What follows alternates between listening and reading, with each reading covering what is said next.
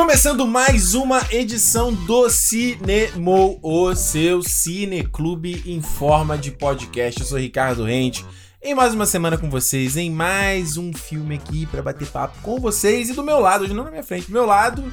Alexandre Almeida aqui. Alexandre Almeida. Almeida sempre aqui assim, né? É sempre uma cadência. É uma sempre cade- suave. Uma cadência na fala. É isso aí, gente. Começando mais um Cinemô e Alexandre, esse é um Cinemô no dia que a gente tá gravando aqui. Notícia triste aí, né? Que falecimento do grande Ennio Morricone, cara, um dos maiores artistas aí da história do cinema, o cara com mais de 500 créditos em Caralho. filmes, né, de como compositor.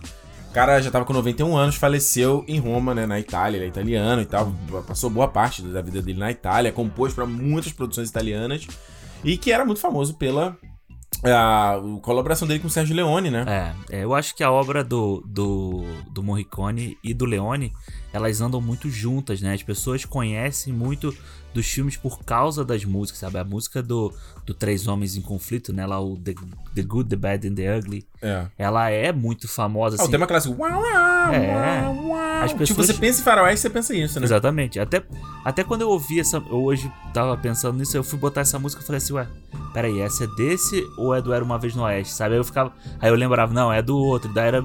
E, cara, pô, o, o Morricone, cara, eu acho que assim, qualquer.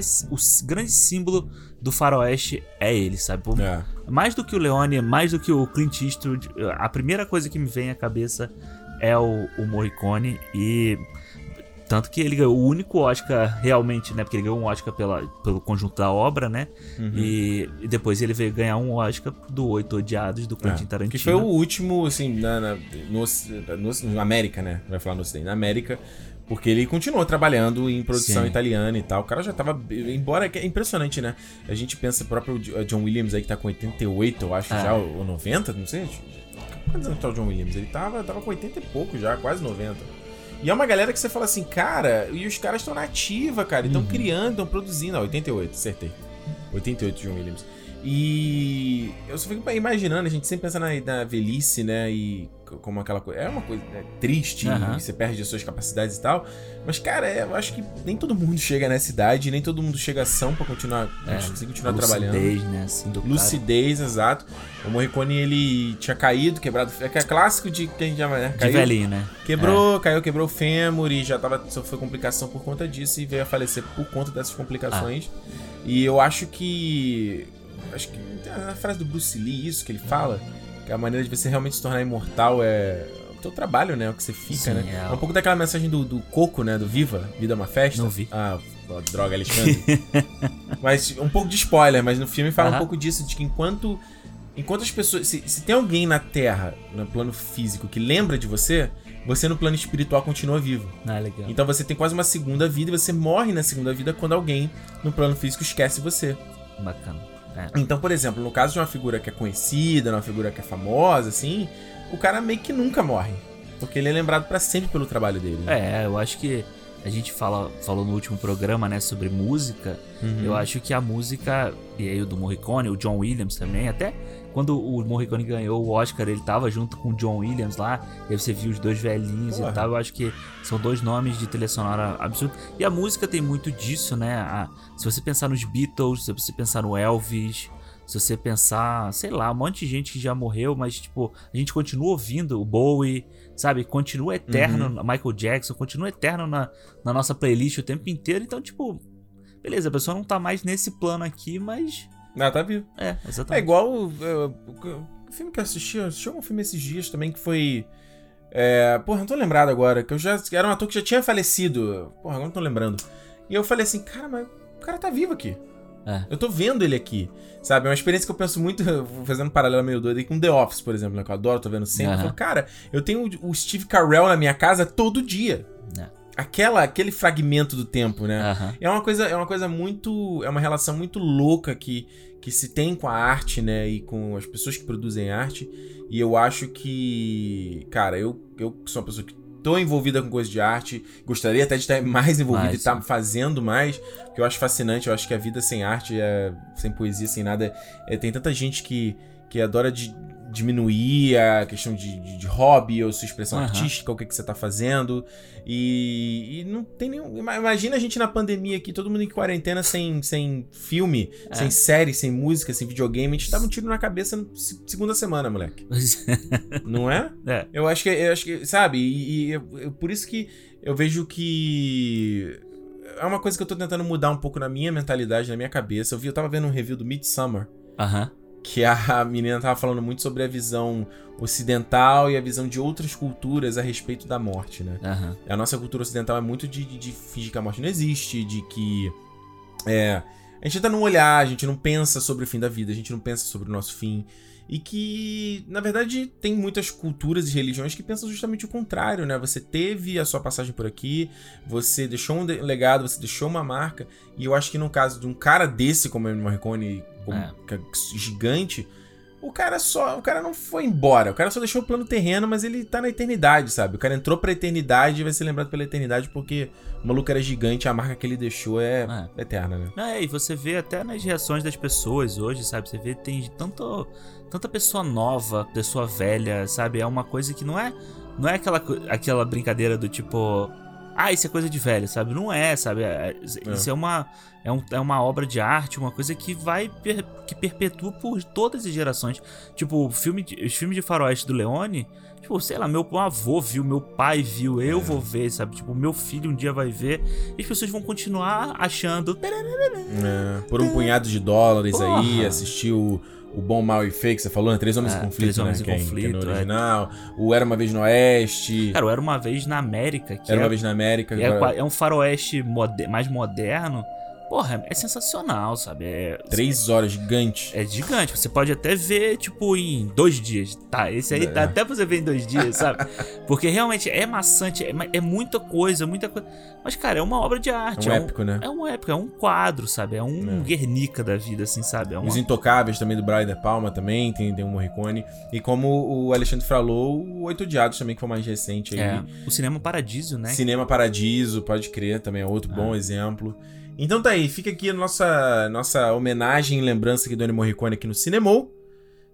Assim, como, eu- como eu disse, acho que a gente tem que sempre não pensar de forma triste, pensar que o cara teve uma vida longa, Exato. grande, produtiva, inesquecível e marcante, né? Eterna. É, isso aí. E ou- ouçam, corra atrás das, das trilhas dele, assistam os filmes que vocês vão entender como, como ele era um artista genial. Exatamente. Alexandre, o que, que a gente vai falar no Cinemol dessa semana? Como se o cara não soubesse se ele já viu no título e a capa desse programa. Mas fa- explica pra galera. Cinema dessa semana aí, Ricardo, é sobre. Eu acho que o queridinho da galera da internet no momento. Mais um, né? Mais um Mais novo, um, né? porque é, também não tem queridinho no cinema, é tudo queridinho no streaming, que é A Vastidão da Noite aí do. Na vastidão da noite, É, não? não é A Vastidão. A vastidão da É a noite. vastidão da Olha noite. Aí. Ah, Do Amazon Prime Originals. Amazon Prime. É isso aí. Amazon Streaming, a gente teve o Poço no, em abril, a gente teve o Resgate. O Five Bloods. é, Da Five Bloods. Cara, streaming salvando o cinema. Quero ver quem vai ser Spielberg, quem vai ser Scorsese. Ficar criticando streaming depois de Exatamente. 2020, não é não? É E isso. pra gente, você que tá ouvindo aí, ó, pra, você, a gente vai falar de Vastidão da Noite, eu tava assistindo esse filme e falei, ó, eu tenho que chamar esses caras porque é a galera que fala sobre esse assunto quinzenalmente no podcast. Tô falando Semanalmente. Semanalmente. Trouxe aqui a galera, trouxe aqui o Fernando Ribas e o Cristiano Zoucas do Hangar 18 Podcast. Fala aí, galera. E aí, Ricardo, obrigado pelo convite. E vamos lá falar de ET, esse filme aí maravilhoso. É um presente da, da Amazon pra gente, né? É, com certeza. Valeu, Ricardo. Obrigado aí pelo convite. Imagina, explica um pouquinho sobre o Hangar 18 aí pra galera que tá ouvindo vocês, pra descobrir onde é que pode ouvir o podcast. Conta aí, faça o seu jabá. Cara, eu e os Zoucas, a gente começou o Hangar 18 é, há mais quase dois anos, né? E a gente sempre teve a vontade de fazer um podcast sobre o assunto. A gente trabalhava junto lá no Brasil e tudo. Hoje a gente tá aqui no Canadá, igual o Ricardo. E, E o Alexandre, né? Tamo todo É, mundo no todo- Canadá. Todo mundo no Canadá. Exatamente, todo mundo no Canadá. E a gente tem esse projeto que a gente fala sobre é, ufologia, né? Sobre casos bizarros que acontecem. E a gente recebe muito relato de ouvinte também. A gente coloca no ar e muito legal, cara. A gente tem recebido bastante coisa, tem muita coisa acontecendo agora. Não, é, não vira notícia, né? Até vira um pouco, mas não é, tem gente que não se interessa. Mas. E é isso, a gente faz esse programa, a gente fala sobre casos famosos. recebe relato dos ouvintes, tem participação dos ouvintes. Muito legal. E a pessoa pode ouvir nas principais plataformas de podcast. Spotify, é, Google Play. Vocês têm site? Ah, então, para quem quiser acessar, é só entrar no www.hangar18podcast.com.br. Como o Ribas falou aí, a gente está na maioria das plataformas. Tem algumas plataformas que não gostam muito da gente, não, tipo Deezer.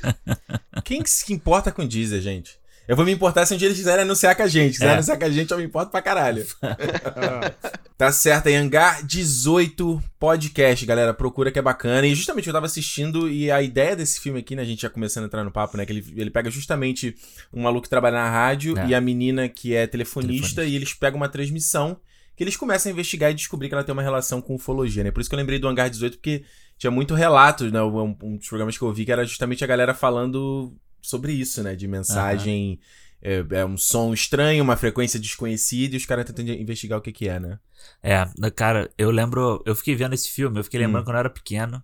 Olha aí, ó. Olha aí, pequeno, pequeno, Pequeno. Alexandre. E eu via Já tinha o Arquivo X. cavanhaque quando era pequeno? Não, não tinha Bebezinho ainda. assim. Nasceu de cavanhaque. Porque meu cavanhaque, meu cavanhaque só tem uns dois anos, então. E eu tenho 31. Olha aí, é o quando- Evil Alexandre agora. Vai, fala aí. E eu lembro que eu assistia Arquivo X e Roswell com o Roswell. meu. Na casa do meu tio. E, É. porra, era, era muito maneiro porque de- tinha uns episódios que eu ficava com medo, cara. É, E acabava ali, eu ficava meio cagaçado assim, novinho e tal. porra. E esse filme me trouxe muito dessa vibe. Eu, me Desse- eu lembro, eu- você falou agora de criança, eu lembro minha memória, criança, daquela matéria do Fantástico de um ET, que era, assim, eram umas filmagens de alguém dissecando. Lembra disso? Eu lembro, eu lembro. Até hoje eu não sei o que, que era aquilo exatamente. se era Cara, verdadeiro, se era falso. Bicho, aquilo me dava um pavor quando eu era É. O criança. Cristiano sabe dessa história aí. Não, então, cara, foi. Tem um cara chamado Rei Santilli, que ele era cineasta e tal na época, ele fez esse negócio aí fake. Mas foi um fake muito bem feito, né? Porque a gente, criança, morria de medo. né? Eu Porra. também lembro de ver no Fantástico. E, pô, eu lembro de passar noites em claro por conta dessa, dessa imagem, né? Que ficou guardada na minha cabeça. Mas esse cara fez, vendeu pra, pra Globo por uma nota na época, uma grana muito boa. E teve o- um cara, um médico muito famoso no Brasil. Como é que é o nome dele, Ribas? O, o cirurgião Palhares. Badam Palhares. Cara, Olha os nomes. Ele era, ele era Badam legista, Palhares ficou- cara. ele gostou tanto desse, desse vídeo que ele resolveu comprar, ele se interessou. E aí, quando aconteceu o caso Varginha, o Badam Palhares já tinha essa ligação por gostar e querer saber mais sobre o caso lá do Ray Santilli, foi chamado para fazer a autópsia do ET de Varginha. Então, é, a, a lenda que corre aí é que, graças a esse vídeo, o Badam Palhares, que fez inclusive a autópsia do PC, do PC Farias na época. Era, essa era outra história que eu me cagava do quando eu era PC criança. Farias, é. Essa era outra história que eu me cagava, era o PC Farias, a imagem dele da mulher. Da Gente, cama, motos. é. Caraca, cara. Nossa, tô voltando aos temores da infância. Olha só, gente, a vastidão da noite. Tava falando aqui do. Falei no começo dessa coisa do streaming, né? E, e é, é devido, né? Porque a gente tá nesse 2020 aí, onde tudo tá sendo cancelado, né? Alguns filmes indo pro streaming, tipo o Artemis Fall, né? Que estreou no Aham. Disney Plus há pouco tempo. O próprio Hamilton, que eu tô aí obcecado, que a Disney ia lançar no que vem, lançou esse. lançou Cara, agora. virou fanboy do Hamilton. Eu tô obcecado com Hamilton. Mas olha só, é, o legal do Vastidão da Noite, eu vi, eu vi, acho que a gente falou isso no podcast do Poço, né? O Sadovski falando isso, né? Aham. Que o streaming, não só a gente tá tendo filmes novos, oportunidade de ter filme novo, mas também virou um reduto de, daqueles, daqueles relíquias da locadora, né? Sim. De filme que, imagina ser um desse da Vastidão da Noite, que você vê que é um filme muito pequeno, sem dinheiro. Pô, o diretor é o Andrew Patterson, só pra, o cara não tem nem perfil no, no IMDB, não tem descrição, nada. É o primeiro filme do cara, o cara tem humilde, 30 humildão. Não, Os o maluco atores nem começou são, agora. nem são tão conhecidos, né? Ninguém, Ninguém, mano. é. Ninguém. São É, poucos é. atores, é. mais calcado no diálogo, mais calcado no texto. E dando aqui um, um, um overview, depois eu quero ouvir de vocês. O, pra mim, o Vastidão da Noite é o que eu acho, é o, é o que eu sempre defendo quando eu falo no canal de filmes e tal. Eu acho que muitas vezes você vê a tecnologia, é, ah, câmera tal, linguagem, não sei o quê, sobrepujando a história. E pra mim a história é rei. A história, se você tem um roteiro bom, ele funciona, mesmo sem você, sem você ter recurso, você vê que o filme não tem recurso, né? Ah.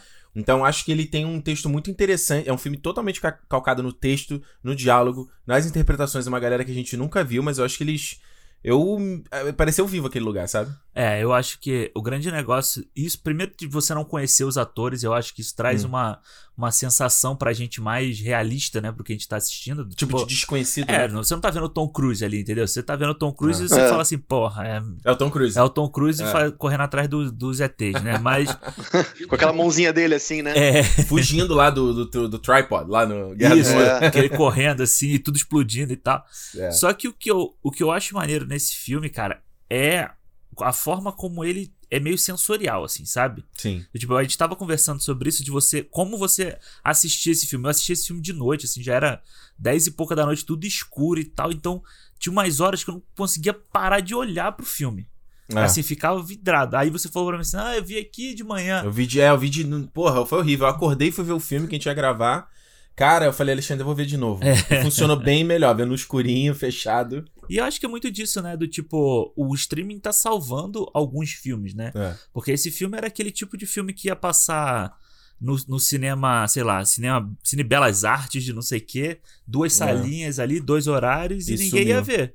É. Mas aí sai no Amazon, aí o pessoal começa a falar na internet e bomba, que nem tá, tá bombando esse aí, né? É. Como é que foi? Qual é o. Dando um overview aí na opinião de vocês, o que que vocês acharam do filme? Cara, eu adorei o filme, porque me trouxe, assim, é, é, uma coisa meio nostálgica mesmo, sabe?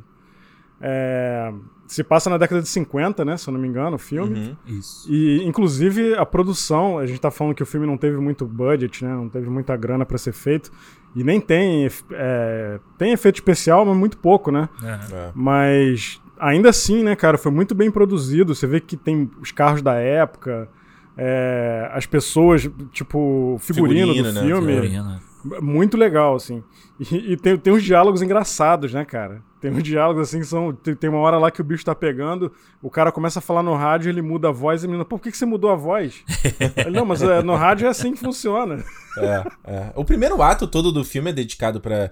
Só na, na- na interação entre eles ali, né? No Everett e a, a Faye, não é? É, cara, Sim. aquele início ali que eles estão. Que ele, ele tá entrando no estádio, aí ele vai lá dentro, aí ele volta e passa no estacionamento.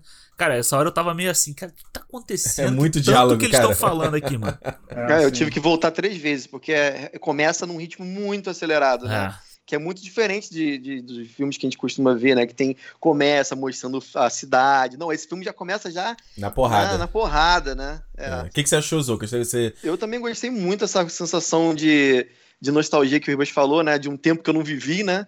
Mas o que eu mais achei, assim, legal do filme é que é um filme sobre alienígena, mas que o alienígena é, um, é na verdade, um plano de fundo, né? Ele não, ele não tá ali o tempo todo na frente. Na verdade, eu acho que o filme fala até mais sobre outras questões aí que a gente vai Sim. até desenvolver daqui a pouco. Fala aí, pô.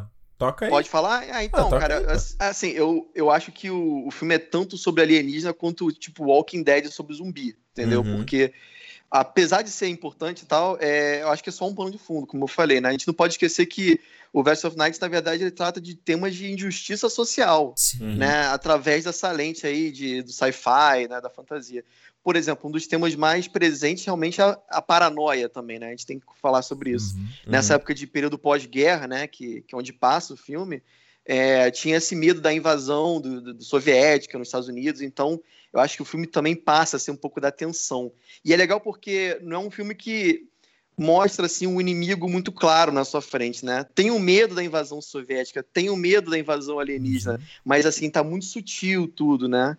E, e isso- sobre isso que eu falei da, da- dessa questão da justiça social, que, que também pô, é, é tratada de maneira sutil, mas está lá, né?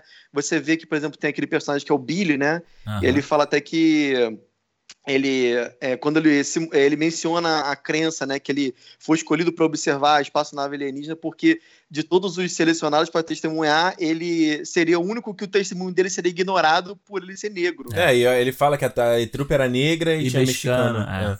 É. Imigrante, né? Caraca, cara. inclusive as pessoas que eram. As pessoas que iam trabalhar no local, que pra mim pareceu muito a descrição da área 51, né? Inclusive a história se passa no Novo México também. É, que é ali do lado, né? Exato. Não, ele conta inclusive como é que chegava lá. Tinha que, tinha que atravessar um lago e tal. É muito parecido com a história da Área 51. E ele fala que as pessoas que eram selecionadas para trabalhar nesse lugar, para fazer o trabalho pesado, eram justamente negros e mexicanos. É. É. Porque eram as pessoas que não tinham credibilidade na época. Pois é, é. É. Eu acho legal isso que você falou, Zogos, porque o Ribas também comentou isso, né? Do filme ser nos anos 50. E acho que ele dá uma vibe. Me lembrou muito Stranger Things também, de uma certa Uhum. forma, né? Que é aquela coisa que é uma cidadezinha isolada, Sim. onde tá acontecendo um monte de coisa e meio coisa que a gente viu no Bacurau também, sabe? E meio que não tá no mapa, a É. galera não leva fé e a galera por si só ali. E é interessante que, isso que o Zocas falou, né? Que tem o, o, o terror, né, da invasão soviética, mas também tem o- o a esperança no futuro, né? Que tem aquela parte que eles estão falando da tecnologia que ela leu na revista. Sim. Isso me lembrou muito aqueles. Você vai procura aí no Google, né? Que tem aquelas ilustrações dos anos 50, né? Que mostra o que, que seria a vida no futuro. Aham. Que é, coisa- que é dos, a experiência, a inspiração pros Jetsons, por exemplo, né? Sim. Que aí tu Uhum. vê o cara falando com, na tele- com a televisão, que é, tipo, é a televisão retrô, Aham. mas ele tá falando com a pessoa, né? E é muito engraçado que até o cara, ela fala do GPS, ela fala de É. daquela. Aquele, tipo aquela highway que o Elon Musk tava fazendo em Los Angeles, tava propondo. É, Agora, que- sabe qual é que é? Tipo uns tubos, É, cara. que você chega. Super Super rápido. rápido, é, né? e aí ele não acredita, na, ele fala, ah, você vai ter televisão na palma da tua mão? Hum, acho que isso é meio coisa de maluco, né? Um dispositivo que você vai poder fazer de tudo, né? Você vai É, poder exato. falar. Eu acho maneiro porque. E vai ter um número que vai ser dado a você no seu nascimento, você vai manter ele ao resto da vida. Exato. E se você ligar e o seu amigo não atender, é porque ele morreu. É, eu acho muito maneiro isso. Isso que vocês falaram da, da cidade, né? Você pega acho que praticamente todas essas ficções clássicas é assim, né? Você tem ET, você tem o próprio De Volta pro Futuro. Contatos imediatos. Contatos grau. imediatos. Todos são. Num, é um- ele cria um microcosmo ali, né? Um, é um espaço que ele reflete a sociedade toda ali naquela cidade. Tipo, e, a ficção científica sempre fala, discutiu isso, o futuro como. Ou o passado, no, no caso, dependendo da história, como um reflexo do, do, do presente dela. E eu acho que isso que eles É. fazem aqui no Bastidão da Noite, de você trazer a questão dos negros, dos mexicanos e tal, eu acho que é mais, mais uma vez isso. Você joga uma, uma- um filme lá em 1950, que você tá falando de problemas que tinham em 1950 e que continuam até 2020, né? É aquela coisa que, que aquela música lá do, do, do Cazuza, né? É o futuro repetindo o passado, Exato. o museu de grande novidade, né? É meio isso. Até fazendo um adendo do que eu falei antes, que, que as pessoas que eram escolhidas não tinham credibilidade e não têm até hoje, é justamente por essa questão que é tão atual, né? Que é a questão racial, né? A questão de preconceito, a- é, o problema de imigração nos Estados Unidos, o preconceito com os mexicanos, e não só com os mexicanos, né? Com quem é estrangeiro e vem de fora, né? Ah. E a gente pode colocar nes- nessa mistura aí várias raças, né? Pessoal, é, chinês, é, asiático em geral, né? To- Todo mundo que não for branco, né? É isso. É. Todo mundo que não for caucasiano, é isso. Os próprios nativos da terra americana, né? É, exatamente. E foi de forma muito sutil, né? E que fazia sentido pra história, né? Porque Isso. era uma coisa que deveria ser acobertada. É, então, e além disso também tem o- esse lance que eu falei do medo do, de um inimigo invisível, né? Que é o que está acontecendo agora com a gente, com o coronavírus, né? É, Sim, o medo de total. alguma coisa que a gente não sabe onde tá, sabe? E, e da mesma maneira que o- a invasão soviética ou alienígena também pode ser que aconteça e a gente não, não sabe quando. Ah, né? total. Tipo, você, você tinha aquele, tem aquela série The Americans, né? Que são The os Americans, espiões soviéticos nos Estados Unidos. A coisa que você falou do corona aí, acontece muito isso hoje em dia, né? De você olhar pra alguém do teu lado e falar, será que essa pessoa tá infectada, né? Tu, É. não, não chega muito perto da pessoa, né? É um- É, eu tava vendo, eu tava vendo lá o Patriot Act Ah, da sim, Netflix, do cara aí mostrando Será que ele se chama isso no, no Brasil? Na Netflix do Brasil? Chama, É, chama. Patriot Act. E aí tipo, mas ele chama o ato patriota. O atro patriota. Aí, é. Eu tava vendo eles mostrando uns caras malucos nos Estados Unidos lá, fala- o pessoal na rua gritando: Ah, a conspiração da China é o que usou a bioarma do coronavírus. Cara, é a mesma paranoia da década de 60 e os caras estão inventando agora com, com a China, entendeu? Tipo, cara, Tudo. Tá rolando isso no Brasil também, né? com o Brasil, exatamente. Aquela No galera, pô, a a galera tá achando que é, que é coisa. Que, que, tipo, o coronavírus é. É uma arma do comunismo, né? É, É aquela, aquela, aquela montagem que via botando primeiro, você coloca a máscara cirúrgica e vai aumentando, aumentando até virar uma burca. Esse é o plano dele. Tipo, caraca, cara, meu irmão. É, é igual, aquele vídeo, vocês viram o vídeo que tava rolando no- na, na internet do- dos caras. Eu esqueci que estado era, acho que era na Flórida. Que eles estavam fazendo uma, tipo, um comício, assim, sabe? Era uma a parte aberta, um púlpito aberto ao público pra eles irem defender coisas. E a galera falando que a máscara tava matando gente, que tava, tava acabando com a, com a saúde das pessoas que estavam vestindo máscara, que Deus deu uma coisa tão maravilhosa que o nosso sistema respiratório a gente quer se oprimir com máscara. Caraca. Que loucura, cara. Caralho, é. Depois procura esse vídeo aí. Não, esse vídeo é pra você ver e falar assim, cara, a humanidade, mano, acabou, cara. Acabou, não é É, possível. venha ter, venha ter logo Vem e leva. Leva. Aperta o botão vermelho. Uma coisa que eu queria falar do Vastidão da Noite que eu achei bacana é o próprio a- a- o estilo dele, né? Aham. Porque ele é muito, é muito legal a gente A gente só, só falar sobre filmes que, uh, como eu falei, né, o Andrew, Andrew Patterson é o primeiro filme dele, né, e a gente, o Alexandre, a gente tem feito aqui a série do Christopher Nolan, a gente falou do, do Following, uh, tem o Aronofsky, do Com Pai, que é o né, meu filme meu diretor favorito. É interessante você ver esses desses primeiros filmes, né? Ver como o Bastidão da Noite é, ele é maduro, né? Sim. Então você tem essa parte estética dele que é muito interessante. E como ele brinca com a coisa ali do. Ele tem aqueles intervalos, né? Aqueles intermissions, onde tem a, fica azulzinho, As né? Como se fosse televisão. Né? Ele começa já numa vibe como se fosse programas tipo Além da Imaginação, né? Total. Twilight Zone ali vai começando com aquela narraçãozinha agora, The Feature Presentation. É, né? Total, total. Já deixa no clima, né? Cara, esse filme para mim foi uma mistura de é, Contatos Imediatos do Terceiro Grau com 2001, Odisseia no Espaço Caraca! E, e Guerra é. dos Mundos, cara. Guerra dos Mundos. Mas assim, Guerra dos Mundos, o clássico, né? É. Ah, desenvolve isso aí. Vamos entender teu raciocínio. Não, eu digo com relação à linguagem visual. Até essa ah. questão da rádio também. E, e, tem um negócio que é legal no filme é que assim, eu fiquei o tempo inteiro louco para ver o alienígena. Sério? Tu queria ver? Eu queria ver. Porra, eu, eu, eu já acho que eles não deveriam nem ter mostrado a nave. Sim, eu, eu acho que não deveriam nem ter mostrado. Mas é que tá, é. isso, a, a expectativa de ver é. é legal, porque durante o filme tem umas cenas que aparecem muitas luzes desfocadas e fala, caramba, é, é o alienígena, é a nave. Uhum. Não é só, uma, só um poste de luz. É. é. Ou tem, tem, um efeito meio de vazado, né? De, de, de, de, como se fosse queimado o filme, né? Sim, sim. Que é interessante que eles usam direto, né? É, o, o, que, o que é legal é isso, a expectativa, né, de aparecer uma coisa, mas tá lá muito assim, subjetivo e tal. Mas realmente, para mim, o, o filme é um grande episódio do Twilight Zone, assim, eu achei muito legal. Tem muito é. dessa vibe anos 50, é. realmente, de, é. sinais. Até o pôster que eles fizeram, tem gosto assim do, do, da antena com sinais, é bem legal. Sim, eu gosto muito do, da questão de você ter planos sempre na mesma pessoa. Uhum. Sabe? Do tipo assim, quando a menina tá falando no telefone com o, o Everett, uhum. ela fica nela. A câmera ali, fica ali, fica ali, fica ali, fica ali. Então você vê, fica 10 minutos a câmera na cara dela Nossa. e ela reagindo ao que tá acontecendo. E você fica. E você é não tipo poder. teatro, né? Quase o bagulho. E você né? não poder enxergar é o, o que tá acontecendo do outro lado, e você tá experimentando a mesma sensação que ela, uhum. ouvindo a mesma coisa que ela, e aí depois ele passa pro outro lado e, porra, fica lá o Billy contando a história dele. E você fica uhum. assim, tipo, olhando é. pra tela igual o Everett. E eu acho que eles fazem uma coisa muito interessante nessa parte, que ele faz um fade to black, né? Ele começa a contar. Olha, é muito interessante. Ele come, o Billy começa a contar pro, pro Everett, né? Falar a história. Aí, se você reparar, o áudio dele começa a ficar com efeito de rádio, né? Com efeito de. Ele não fica tão limpo. O áudio dos dois, do Everett e do Billy, que o Billy já tá no telefone.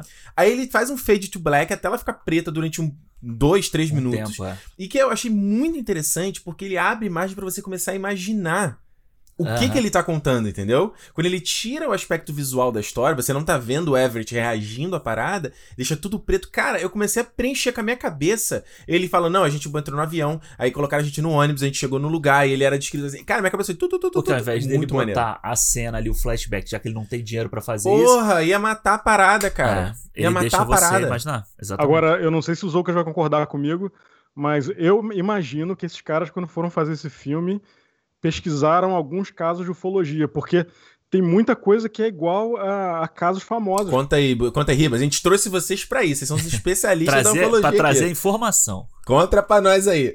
Essa questão do, do, do, Billy contando no telefone como é que chegava no local é. parece muito com a história do Bob Lazar, que a gente até comentou lá no Hangar 18. Hum. Que é um cara. Eu, eu, vou contar muito rápido, muito resumido aqui. Claro, deixa, deixa, deixa só o gostinho pra galera ir ouvir o podcast. Exato. Então, é um cara que surgiu em 89 ele procurou um, um, um, programa americano que era, uma, que era um programa de rádio de investigação policial. Hum. E ele contou que ele, que ele trabalhava na área 51 fazendo engenharia reversa numa nave de fora da Terra. Hum. Basicamente hum. isso. Caramba. E tudo que a gente Caramba. conhece de área 51 veio desse cara, sabe? Certo. E hum. essa, essa questão do, do Billy contando como chega no local parece muito com a história do Bob Lazar. É que ele fala do, do, do, do, Ele pega um ônibus que Exato. vai levar ele dentro de um aeroporto, o aeroporto ele chegando em outro lugar, que aí, o ônibus é todo fechado, ele não consegue Sim. ver nada lá fora. Isso é, é totalmente Bob Lazar. Isso é bem legal. Essa, essa questão de rádio também, recebendo ligação de gente avistando luzes é muito comum também. É isso que eu lembro. Eu, eu, ouvi um, eu ouvi um programa de vocês que foi justamente falando sobre isso, cara. Acho que era até um cara do, do exército, não era? Eu lembro dessa história. Foi um programa recente até. Não, a gente, o, o, último episódio que a gente fez, inclusive, que foi sobre as luzes de, de Berkshire, o incidente de Berkshire, que tem hum. até um outro programa na Netflix que é o Unsolved Mysteries, né? Ah, e lá, cara, é exatamente o que aconteceu no Vastidão da Noite, que é essa Sim. questão do, da rádio ser lotada de telefone, de pessoal ligando a noite inteira falando que tá vendo luz e tal. É, e realmente essa época, né, nos anos 50, 47 aconteceu o caso Roswell, né? É. E nos anos 50 foi quando o- o- os Estados Unidos começou a pesquisar realmente as- o que que era os, o que que eram os UFOs, né? Então contrataram Alan Hynek, que é até o cara que aparece lá no Contatos Imediatos do Terceiro Grau, lá, o, o cientista, o especialista lá com cachimbo e tal.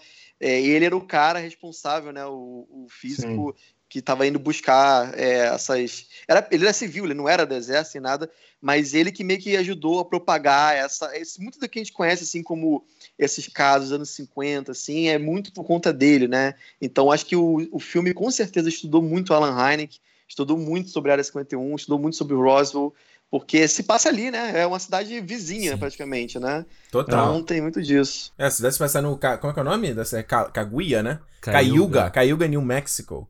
Eu É, queria- e não eu- tem Cayuga, eu, não procu- eu procurei não achei, mas achei Cayuga aqui em Toronto, aqui do lado de Toronto. Ah, É a é? cidadezinha que tem aqui, é perto de... E Cayuga, Ah. Cayuga Productions, Ah. Cayuga Productions era a produtora do Twilight Zone. É mesmo? É, ah, Cayuga. então se não, não, Ah, é, não é coincidência. Ah, É até melhor os Easter caras. egg, easter É, é egg. até melhor os egg. caras colocarem um negócio, tipo, uma cidade fictícia pra não, né, não... sim. Porque até tem cidade que se você tem que usar o nome, a referência, tem que pagar, né? Sabia disso? Ele tem que pagar pra cidade. É, aí também não acontece. É, então, então tem às vezes até interessante o cara criar uma parada fictícia, porque aí você tá livre de fazer, que não tem um cara que fala, não, não, você tá plagiando a minha história, Ah. aí gera maior problema com Aí não com a produção, acontece né? o efeito escadaria do Coringa, né? Que vai todo Puta, mundo pra lá Deus atrás livre. disso, né? É, Tem exatamente. uma outra coisa que o Alexandre comentou, que eu queria completar, que eu achei muito interessante no filme, é que, por exemplo, na questão da rádio, o cara tá na rádio lá, trabalhando, recebe uma ligação, na verdade, é, não foi o cara da rádio, foi a menina. Uhum. Ela, tava, ela, teve ela recebeu um telefonema e a mulher, desesperada no telefone,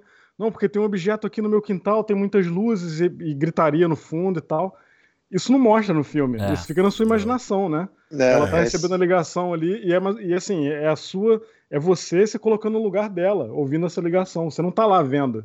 O filme É, não mostra. quase, tá quase um né? audiodrama, né? É um É, audiodrama. Mas, é- mas e isso... tem mais um detalhe sobre, sobre esse, esse- essas gravações, que tem essa, um momento que começa a ter uma interferência, né? Que isso dentro da ufologia é muito comum, né? Que é interferência eletromagnética, né? Uhum. Geralmente quando tem um objeto é, próximo a- a- ao, a- ao telefone, à antena, ele causa essa, essa distorção e às vezes a pessoa realmente pode escutar barulhos, ruídos e, e outras coisas no telefone. E Isso a é luz real. piscando E a também, luz né? piscando. E a luz piscando. é, Clássico, clássico. Mas eu- é uma coisa que eu e o Alexandre, a gente tava conversando sobre isso esse final de semana, né? Que a gente tava brin... eu- O Alexandre tava me zoando, que eu sempre uso o termo não é pra todo mundo. Eu falo, Aham. ah, isso aqui não é pra todo mundo. Aí o Alexandre fala, ah, essa frase pode soar. Ela é uma faca de dois gumes, né? É. Ela pode soar muito arrogante. E- mas o que eu quero dizer é o seguinte: eu acho que também esse filme não é pra todos os paladares, entendeu? Tipo, porque tem muita gente Também que vai ver uma não. situação dessa, tipo, a menina, são 10 minutos de Ah, cena sim. que é só ela reagindo, tem muito espaço vazio ali, e que a pessoa pode ficar entediada. Eu, É. eu vou te falar que, por mais que eu goste de filme assim, teve um ponto mais pra parte quando ele vai falar com a coroa, que eu fiquei assim, ok, filme, vambora, Ah. filme, entendeu? Que o cara, É. eu, quero, eu, quero, eu, quero, eu quero ver, eu quero ver a cena, mostra a cena, sabe? Não me conta. Que é, é- a regra do cinema, né? Don't, como é que é? Don't tell. Como é que ele fala? É, não- Não mostra, não conta, mostra. É, né? Não mostra. conta, mostra. Então, o filme faz justamente o contrário, ele não te mostra, ele conta. Então, pra muita gente vai falar assim, pô, peraí, cara. Que É, porra é, eu essa? acho que isso acontece muito na parte da, da coroa lá, quando eles vão falar com ela. Uhum. Porque aí você tá ali sentado ouvindo aquela mulher falando. Eu achei eu a acho- coroa muito boa, hein? Ela é muito boa. Caraca. Muito boa. Ela é. é- ela tem umas coisas, aquela coisa meio de velho, de filme de terror, assim, sabe, né? Que Isso. você... Não, e ele filma ela no mesmo, no mesmo ângulo, né? No mesmo, o plano é igual, ele só Sim. muda pra um plano frontal dela, um close-up, no final, quando ela tá reagindo, que ela fala que, quer, que, que- que leva comigo que eu quero ver meu filho de novo. É. Porque o cara, a cena inteira ela parada, ele vai só fazendo aquele Kingsburn ali, né? Só vai Devagarzinho. aproximando, aproximando, aproximando. E aí, e não, quase não corta, né? É, mas então, eu acho que nessa parte, como é uma pessoa sentada contando a história, te, te dá essa sensação. Quando, que você não tem na, na hora da, da telefonista e do rádio, sabe? Eu acho que ali você tem mais a sensação. Eu acho que até por causa do som, sabe? O som da ligação, É. o som da rádio, aquela Tem uma coisa. atmosfera, né? Aquela É. coisa da fita ali que tá rodando uma hora lá e ele fica tentando. Pô, eles ficam tentando achar qual é a fita certa um tempão, Um cara. tempão. Um tempão É. e você fica ali, bora, meu irmão, é a próxima, aí vai ser a próxima, é agora. E É. não vai. Isso é muito bom, cara. Isso é muito bom. É, agora, aque- o negócio da, da coroa ainda, aquele negócio que eu tava falando lá no começo, né? Da injustiça social. Você viu que ela falou tudo aquilo dali e no final o cara não acreditou. É. Não acreditou. Aquela mulher, né, tipo, ah, E tá velho, maluco. né? E velho, caraca.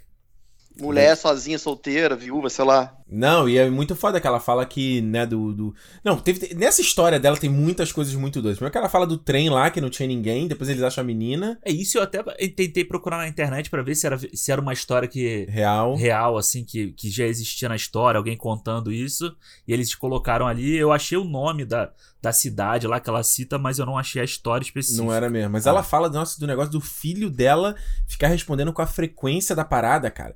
Mano, imagina que bagulho macabro deve ser isso, cara. O, o- cara, é muito doido, porque se você parar, tipo, esse- essas criaturas, era como se eles entrassem na frequência cerebral, né, cara? É, E usassem a gente de, de roteador, quase, cara. Olha isso, é mano. quase é, tipo É. invasores de corpos, assim, né? Lá do, É. do filme. Tá? Que bagulho assustador, cara. Aí ela fala: não, eu acho que é por conta deles que a gente não existe, não tem livre-arbítrio. Por isso que a gente tem comportamentos destrutivos, é por isso que guerras acontecem. Cara, meu irmão, Muito doido. a paranoia de novo aí. É isso que acontece aí, o, Ricardo. É isso. Tem que botar um negocinho de, de alumínio na cabeça. É. Puta, é. Porra, tá mal. Cara, eu fico, eu fico imaginando, é igual. A gente fez há pouco tempo o programa do Interestelar, né? Que ele fala muito sobre a coisa do. Seriam os deuses astronautas, né? E sobre quem é. Quem, quem, é, quem veio primeiro ovo ou É, galinha, né? isso. Foi o- Aquela história toda. E é muito doido você imaginar essa situação a respeito do, do- dessas criaturas, justamente porque ela fala que eles, ah, eles gostam daqui. Porque não chama muita atenção, de tempos em tempos eles vêm e farmam um, né? Pega aqui, irmão. Isso. É, Ô, é o peste que pague. Peste que pague. É, exatamente. O com essa referência motivo- velha. meu- Peste que paga é boa, peste que é que pague. O Ribas, Da é o tio, o maneira Ribas como- virou tiozão já mesmo, o tiozão lá. É, nada, mesmo, exatamente, mas isso é o que acontece também no, no ufologia, assim, é, a gente fala sempre de Minas Gerais, né, que é um lugar que onde tem muita abdução, que são, cara, os lugares são uns, uns lugar, lugarejos, assim, muito afastados, tem lugar que, que você demora seis horas para ir de carro, de Belo Horizonte, é um negócio assim, Nossa. é, são muito remotos, e parece que realmente são os lugares preferidos por essa galera aí, cara, então não Isso é faz à até toa. sentido, né, cara? Porque vocês sentido, não querem pô. chamar atenção, Exato. né? Fica low profile ali, só, só investigando, É, só tu- estudando. É, não, vou abduzir a galera lá na Times Square, que tem gente pra caralho, câmera pra caralho. Todo mundo, todo mundo ali na escadaria vermelha, vai blau, É, pega pô. todo mundo. Pois é. Vem Não, falando, falando em Times Square, vou contar uma história rapidinho. E lá vem. Em 2013, em 2013 eu tava em Nova York. Ah, Foi quando eu encontrei o Felipe lá, nosso amigo, Ricardo. é. Cara, de repente começou a passar uns caças e barulho de bomba, de coisa explodindo. Eu falei, ih, agora? Vai acabar o mundo hoje. Sério mesmo, cara? Day. Nossa, eu ficaria cagado, cara. Não, eu- pô, eu, eu fiquei, porque tudo que é fina- filme de fim de mundo em Nova York. É, Nova York, é. Aí tinha, um- Logo tinha um agora? policial, tinha um policial tranquilíssimo andando a cavalo. Eu fui perguntar pra ele o que, que tava acontecendo. Ah. Aí ele falou que não, que era só uma comemoração lá de Nova York que tava tendo e tal. What is happening? What is happening? O cara- Não, não, não, não. Aí eu fiquei tranquilo, aí eu fiquei tranquilo. Você tem certeza que é só uma comemoração, maluco? Você não tá, tá viajando, não? Como é que você sabe diferenciar? Não, é mano, lá de onde eu venho, esse barulho aí não é comemoração, não. É, Isso aí é. meu irmão.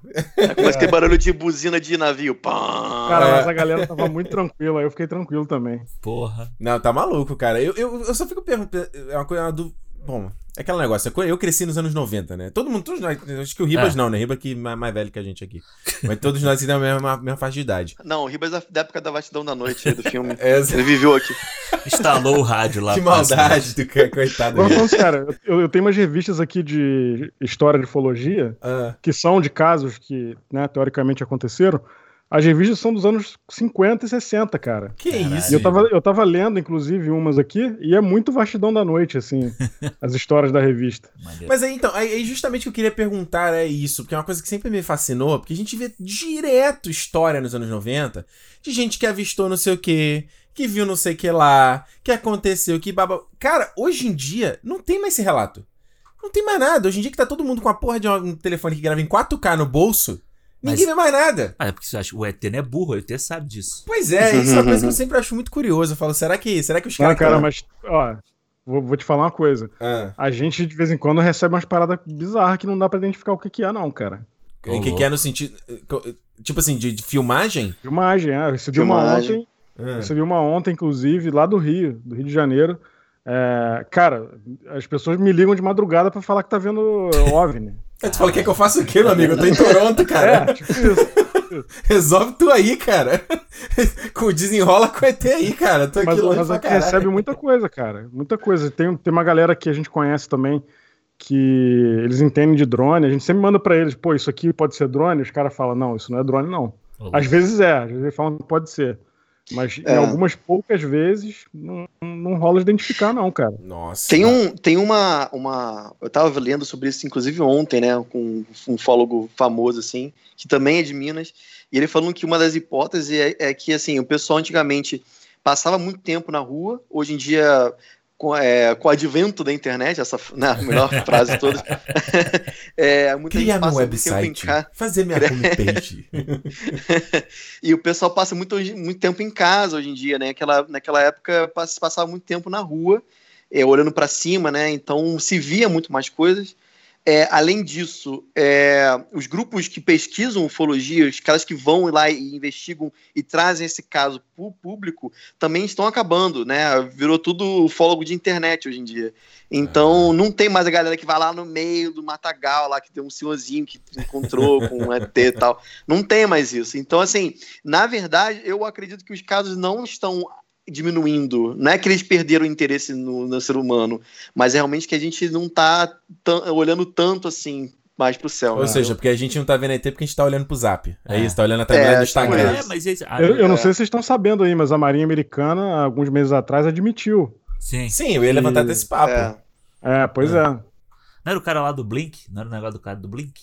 Do Blink? Do É, que? É, esse é, aí. o cara do. Peraí, Peraí, que história é essa? Eu não tô Ele- sabendo. Conta aí, que eu não tô Você não sabendo. tá sabendo, não, Ricardo? Vou fazer o papel aqui do orelha. Me explica aí, conta aí.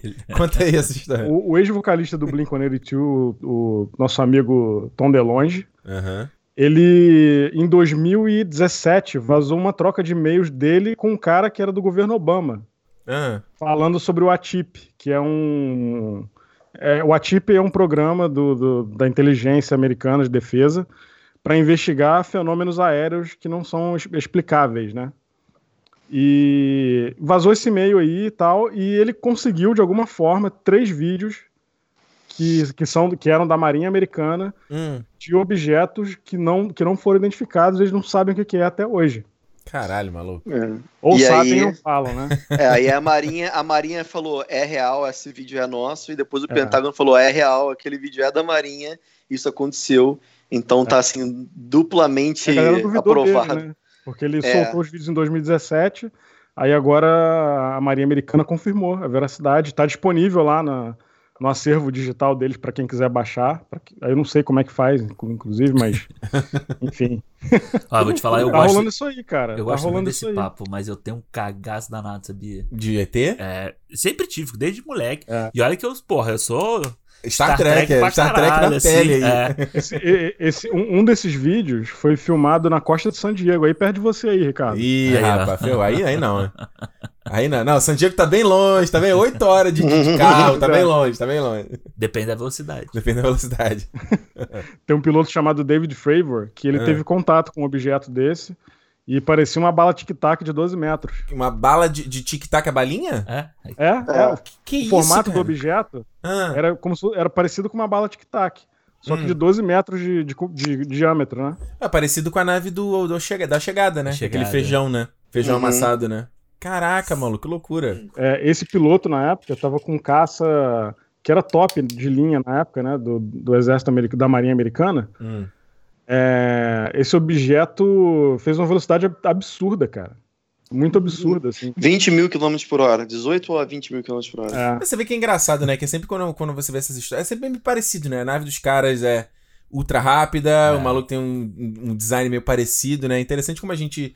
Por isso que eu acho que a gente, eu falei que do A Chegada é um filme que eu acho tão interessante, porque ele fala, beleza, vamos se tem os alienígenas. Vamos pensar uma coisa diferente, né? O alien ali que quer colaborar com os humanos e o cara, na verdade, precisa da gente pra uma parada. Sim. E é, é interessante. né? Eu- O que, eu queria, o que eu queria discutir com vocês é o seguinte: a situação ali deles, né? Aham. A menina tá com um bebê, eles começam a tocar ali o, o- mantra da, da véia falando e o cara entra em hipnose, o, o- o motorista. Nossa, que nervoso. Vocês iam ter porra. coragem de sair do carro e ir pro meio do mato, meu irmão? E- e- Não. Não, Cara. Bebê protege, né? Tem essas coisas de, de bebê, bebê Não, o bebê, protege. o bebê é maravilhoso, que ele num, num plano ele tá chorando, no outro plano ele tá dormindo. Eu falei, caraca, esse bebê aí, cara. Esse é bom, né? Porque, cara, e ele chega ali no final, eles veem não só. e não só tem a nave, como tem duas naves, né? Tem a nave. O drone e tem a nave mãe, É, mano. Tem a nave mãe, é. E, e o design da nave é bem retrô também, né? É, Parece eu uma acho- panela de pressão. Não, aquela nave, aquela nave parece muito do contato, né, imediato. Sim. Ela Tem uma coisa assim, cheia de, cheia de parafernália pra fora, cheia de Eu achei linda a e nave tal. desse filme. É meio chapolin, né? Meio... É tipo, é tipo aquele É peão, lembra aquele, Chapolin. aquele peão que crian, de criança, Peão? sabe? Aquele peão que você apertava o negócio assim E ele girava? e ele ficava girando Tipo uma sozinho. Beyblade? É, isso. Ah, olha aí. Mas é bem japonês. Eu, eu gostei muito desse, desse visual, porque imagina chegar ali e ter uma nave toda High-tech, né? high-tech, porra, é maneiro. Isso é legal, Ah, isso é legal. Agora, um pouco antes dessa parte aí, eu peguei um easter egg Hum. que eu achei que eu tava maluco. Pô, já ia terminar o programa e ele não falar da porra do easter egg. Eu né? também tô, porque eu tenho outro pra falar que eu tô Então esperando fala, ele que eu já, falar. ia, que eu já ia virar, finalizar o programa. Vai, fala, Ah, então, eu, eu tô velho, mas a memória tá boa. Para com isso, Ribas. Ribas, Chapolin, Chaves já falou, cara. Se o teu coração, se você é jovem ainda, Não, já... mãe é velho será. O Ribas, o Ribas é velho no coração, ele Só não é velho no coração. externo, é velho no coração. Cara, tem um, tem um, tem um trechinho do filme, um pouco antes dessa parte aí, que tem uma trilha sonora muito sutil no fundo, Uhum. que é a música do 2001 Uma Odisseia no Espaço. Ah, Pode é? olhar aí, é, eu anotei qual parte que foi. Hum. É, em uma hora e doze de filme. Or something. My friend Gretchen's dad has one. Faye, I don't think there's really anything up there. Not like she's talking about. Everett, What? What? I forgot Evelyn Maddie. Oh, wait. Faye, what?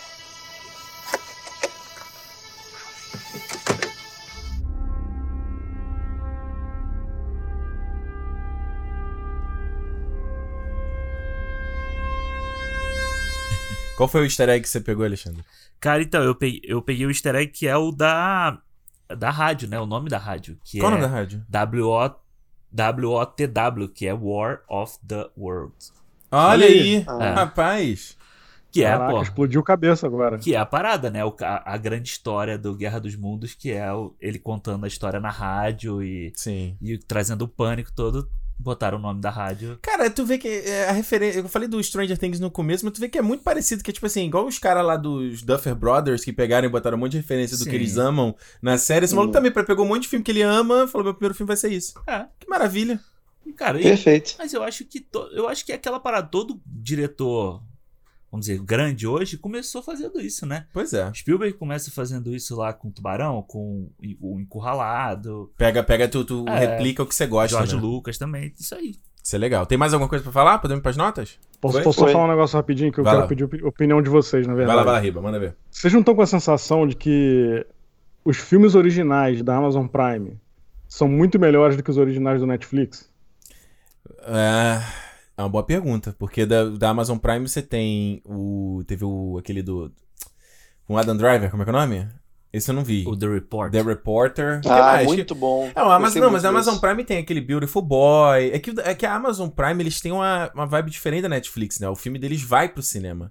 O É, da porque Netflix o não é- vai, né? É, porque a, a Amazon, ela praticamente ela compra a distribuição do negócio, né? Ela vai nos festivais e vai comprando a distribuição. Então, tem vários filmes que, que apare... vêm com selo Amazon Original, até o Vida Mas o. Netflix é meio isso também, né? Eu Não sei Também. se eles vão a festivais, mas eles. A impressão que eu tenho do Netflix, eles têm uma sala cheia de saco de dinheiro e tem uma fila de gente com um roteiro de filme pra ir lá pegar dinheiro pra fazer. É, e roteiro, É, ele- nem roteiro, filme já pronto, É, né? O cara fala cara- assim, eu já tô com o filme pronto é, os aqui, caras ó. compram o filme pronto Você já. quer, pô, aí é, é isso, aí Netflix também compra um monte de bosta. É. Eu acho, mas isso que o, que o Ribas falou, eu acho que é interessante, porque a Netflix, ela tinha um plano, né, de só ter conteúdo original Netflix nela e tirar todo o resto. É, porque dizem que inclusive é o caminho natural da coisa. E né? aí ela começou a comprar um monte de bosta também. Você vê que, além de. Entra um monte de coisa boa, ela produz coisas boas também, mas entra uma porrada de bosta.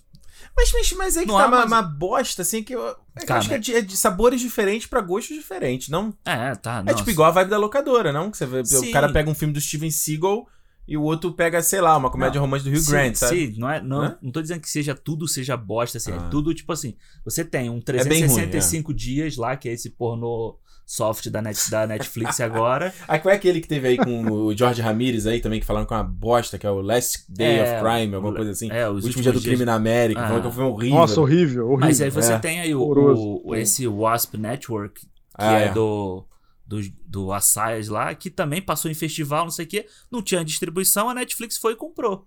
Pois é. O da, Ué, eu- o do Aaron Sorkin agora, que vai sair no final do ano, O né? Que é pra sair pro cinema, agora vai aos The Eu Trial acho- of Seven. é, eu só acho que assim. as Aquela escolhas- série You eles compraram da TV, né? Era, Sim, era de um é. canal de TV, eles compraram. Eu acho que o, o escritório de escolha do Amazon é, é mais bem feito, é mais É. bem selecionado.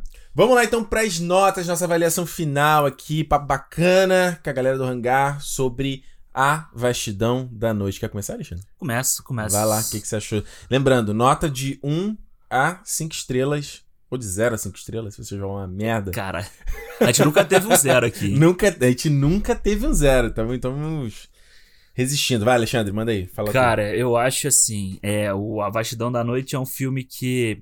É aquela coisa, eu tava meio com preguiça de ver ele, porque tava todo mundo na internet falando assim, nossa, esse filme é maravilhoso, esse filme não sei o quê. Aí eu Ranço falei, congênito, o nome disso aí. Ranço congênito.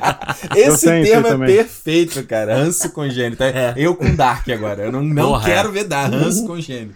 E aí, cara, aí eu falei, aí a gente, aí o cara falou assim: não, vamos gravar, vamos fazer, vamos fazer. Eu falei, então beleza, vamos fazer. Aí eu sentei pra ver. Cara, só quando começou aquela televisãozinha, o Falou, filme já, já me é. pegou. Falou, falou, ah, meu irmão, já é.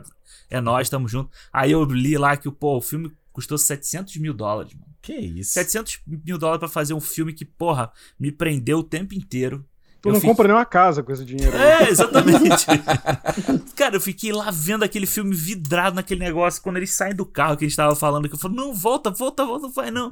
Aquela hora que a câmera faz aquele plano que vai passando pela cidade inteira, vai lá no, Maneiro, né? no estádio, passa no meio do jogo e tal. Tu vê, tipo, é cinemão de, de que nem a gente fala, né, de, de filme grande, num filme que custou uma merreca. É a mesma É. coisa que o James Wan fez com os Jogos Mortais 1, que a Bruxa de Blair fez lá.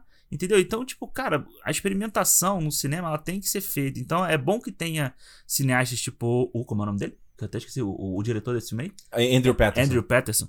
Que, sabe, que algum, alguém consiga isso e que a Amazon, ou a Netflix, ou quem for, dê o dinheiro, dê o, o banque essa distribuição, cara. A gente precisa ver mais dessas coisas e sair um pouco da mesmice. As pessoas, a gente sempre fala isso aqui, as pessoas reclamam tanto que o cinema tá saturado, tem sempre só filme de super-herói, filme Remake, sequência. remake, sequência, que tem uma coisa nova, que, tipo, é nova, mas que traz essa nostalgia e que, cara, eu gostei demais desse filme e eu dou 4,5 pra ele. Bonito, bonito. Ribas, que atua aí? Cara, eu, eu vou dar 5. Que Vou isso? explicar por quê. Nota máxima, gabaritou. Cara, eu, eu vou dar 5 primeiro porque eu gosto muito desse assunto. É, E também porque eu achei um filme muito bom, cara. Eu, eu realmente não esperava que fosse um filme tão legal assim. E tem essa questão, pra mim, da, da nostalgia, né, cara? De brincar com esse lance da, da nossa imaginação. é, que o filme não mostra determinadas coisas e nem precisa mostrar. E aí fica a cargo de quem tá vendo imaginar aquela situação ali. Eu achei isso muito maneiro. É, e é isso, cara. Achei muito bem produzido, apesar da pouca grana né, que teve. É, gostei muito do filme, cara. Me, me trouxe uma sensação legal, assim. O filme, apesar de ser tenso, né? Porque o filme é tenso, ele. é, você para pra pensar, você tem uma hora e meia de filme aí, uma hora e Sim. meia você tá vendo uma noite acontecendo ali. E É. Uma hora e acontece meia. coisa pra cacete, né? É. Coisa pra caramba acontecendo em uma hora e meia. Então, me, me prendeu muito o filme, assim. Então, por esse motivo, eu vou dar cinco estrelas. Bonito, gabaritou bonito aí. Olha só, minha avaliação aqui. Eu acho, achei o Bastidão da Noite é, é, é a- a surpresa, né? Eu acho que é legal a gente ter o cinema sobrevivendo aí. No, na medida do possível, né? Dado o que a gente tá, tá, tá vivendo, a gente tá vendo filmes que, por mais que sejam filmes muito simples, que eu vejo às vezes a galera sendo meio dura, sabe? A galera sendo meio dura com o poço. E Aham. tu fala assim, cara, mas são filmes que estão trazendo um frescor e estão mostrando coisas diferentes, seja com personagens diferentes, seja com atores que a gente nunca viu. Eu acho isso muito legal e é muito inspirador pra qualquer pessoa. Eu acho, posso falar por mim, falar pelo Alexandre, que tem a aspiração de fazer alguma coisa voltada Ah. pra storytelling, sabe? Você vê o, o cara, pô, Andrew Patterson tem 38 anos, cara. Um cara novo, novo, mano. Tá pra idade É um menino, né? Praticamente. Pois é. E aí você vê essa. É é muito legal você ver essa safra aí de, de diretores, né? Você tem o Nossa. Robert Eggers aí, do Lighthouse, Ari Aster, que tu não gosta, mas o cara é bom. O tem o Chazelle. Chazelle, pô, Ryan Coogler, o, o David Lowry, que não é tão mais novo, mas, pô, fez aí o Ghost Story, que é excelente. É, o do Resgate lá, o Sam Hargraves. Sam Hargrave tá vindo agora também. Então é legal você ver, ver essa turma, né? É. Chegando no, pra fazer coisa nova e ver que quando você tem uma ideia boa, mano, você, você trabalha em volta das, das limitações que você tem, entendeu? É. Eu acho que é muito bacana ele abraçar a limitação técnica que ele tem, Uhum. né? Do, a- o áudio é meio cagado às vezes, a imagem é meio cagada às vezes. Eu acho que às vezes só. Eu fico na dúvida se isso aqui. Ah, isso aqui foi realmente intencional foi realmente limitação. Tipo, eu acho que o filme, por exemplo, é muito escuro. Muito. Tem hora que é meio difícil você ver o que tá acontecendo. Aham. E eu acho que eu não sei se foi a melhor decisão, se foi. Se, se simplesmente foi o que aconteceu, foi o que deu pra filmar. Ou, entendeu? Ou se foi realmente uma decisão artística. Faltou lâmpada. Pô, é, a gente não sabe, né? O cara teve que fazer aquele shot naquele dia, não deu pra fazer de É. novo, e paciência, e filmou daquele Sim. jeito já era. Aqui, esse plano que você falou, atravessando a cidade, eu acho É sensacional. sensacional. Eu acho só que essa parte das parte visual acho que realmente peca às vezes e acho que o filme perde um pouco de fôlego quando ele entra na parte ali da coroa contando a história, é o momento que eu começo a me desconectar um pouco do filme. Eu acho que esse filme ganharia muito se a gente visse no cinema. Vendo em casa, às vezes, nesses, nesses espaços que o filme Pega tem, é o pacto de pegar o celular e aí pronto. Ah. Tu foi embora. Acho que se esse filme tivesse visto no cinema, teria sido ma- legal pra caramba. Eu dou pra ele quatro estrelas. Foi uma boa, boa surpresa. Boa surpresa esse ano. Pô, quatro estrelas do Ricardo é praticamente dez estrelas do Ribas. Que isso, cara. vai, vai lá, vai lá, Zou. Manda tu. Não, vocês já- vocês falaram tudo, não sobrou nada pra mim. Eu concordo Sobrou, com todas as sobrou. palavras. É, cara, é, é exatamente, acho que o filme é sobre esse frescor. Eu acho que é um, um filme inspirador pra galera nova que tá vindo. Acho que é um filme, assim, é, que com o budget dele, como você falou, é, foi muito bem feito. Um filme de, de época, né? Não é fácil, não é barato Uhum. fazer filme de época. Os caras conseguiram, com, com, como o Ribas falou, num preço mais barato que uma casa, eles conseguiram fazer uma coisa, essa homenagem aí, linda, né? Sobre com filmes de, de, de alienígena e tal. Me lembrou Super 8, me lembrou Contatos Imediatos, me lembrou todos os clássicos. Super assim. 8 é uma boa Tem, referência. é. né? É, exatamente. Então, acho que o filme é muito bom. É, como você falou também, tem algumas partes aí que ou ficam muito aceleradas, ou ficam um pouco devagar também, um pouco escuras. Mas eu acho que, no geral, eu gostei muito. E então, por isso, meu nota é 4, cara. Eu gostei muito. E o pessoal fala que o, é o, esse filme é o Hangar 18 se fosse um filme, né? Um Ah, podcast maneiro. se fosse. É, no caso, o Ribas seria menininha e tal. Mas. É, Ribas. Acho que não, quem tem bochecha rosa não Ou, sou não. ou Mas... seria a velha. Quem tem bochecha rosa Ay, que llenas polillo, ay, que llenas polillo, ay, que llenas polillo, puta parte na goguillo, puta parte na goguillo. Vamos lá para os feedbacks, momento de feedback aqui no Cinema 37 sobre a vastidão da noite. Gostou do papo? Foi legal, hein, Alexandre? Eu gostei. Foi bom, foi bom. Gostei, agradecer de novo aí o Ribas e os Zoucas lá do Hangar 18. Vai lá ouvir o podcast deles, que é bem bacana, tá? O link tá aqui na descrição. Só ver aqui, né? Como sempre falo, né? Descriçãozinha aqui do podcast, só entrar aí na parte de informação do teu aplicativo de podcast. Já tem o link, você vai lá direto, ouça e prestigie. Eu já falei que o Alexandre, o, o Ribas, o Alexandre, o Ribas fazia, a gente fazia live de The Walking Dead, né? Ah, maneiro. A gente fez live de The Walking Dead, de Breaking Bad, já fez live de um monte de coisa, cara. Antigamente só precisava de alguém pra gravar, falar, Riba, vamos gravar, vai, vambora. Na época do The Walking Dead era bom. Na época The Walking Dead era bom. Exatamente, olha só, gente, lembrando sempre da forma. Aliás, eu não falei isso na abertura do programa, né? Ah, é Eu verdade. não falei, a gente tava aqui a gente falando do Reni Morricone, acabou que eu não dei os recados de sempre.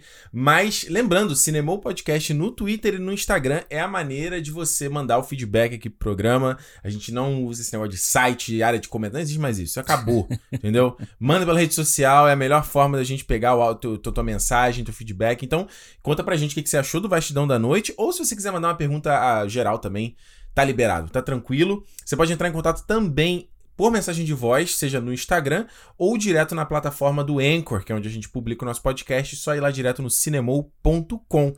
E se você quiser usar uma forma mais né, tradicional, você pode também ser- fazer pelo contato arroba cinemou.com. Com, tava cinemopodcast.com ou cinemou? cinemou.com. Pode mandar tua mensagem lá. E marcas, quer anunciar com a gente? É por aí também, tá? Contato arroba cinemou.com, tá? Manda, manda que nós. Manda boletos. Alexandre, mensagem do feedback da. Não só do último programa, né? Que nosso último programa foi a nossa série aí, super elogiada, Músicas Imortais do Cinema. Volume 1. Volume 1, porque a gente já tá seco pra fazer o 2, né? Pô, já teve, teve um- alguém que mandou uma mensagem aí falando assim: ah, faz o 2, o 3, o 4, calma. Vamos chegar lá, cara. Senão a gente vai queimar, vai queimar cartucho muito rápido, né? Vamos lá, qual é a primeira mensagem aí que a gente recebeu? Mensagem de áudio aqui do Ruggeri Rodrigues. Fala Ricardo, fala Alexandre, aqui quem fala é Rogério Rodrigues de Maceió, Alagoas. Então, bicho, é, sobre o episódio do- das músicas imortais de cinema, pô, tem algumas histórias aí com essas músicas que rolaram.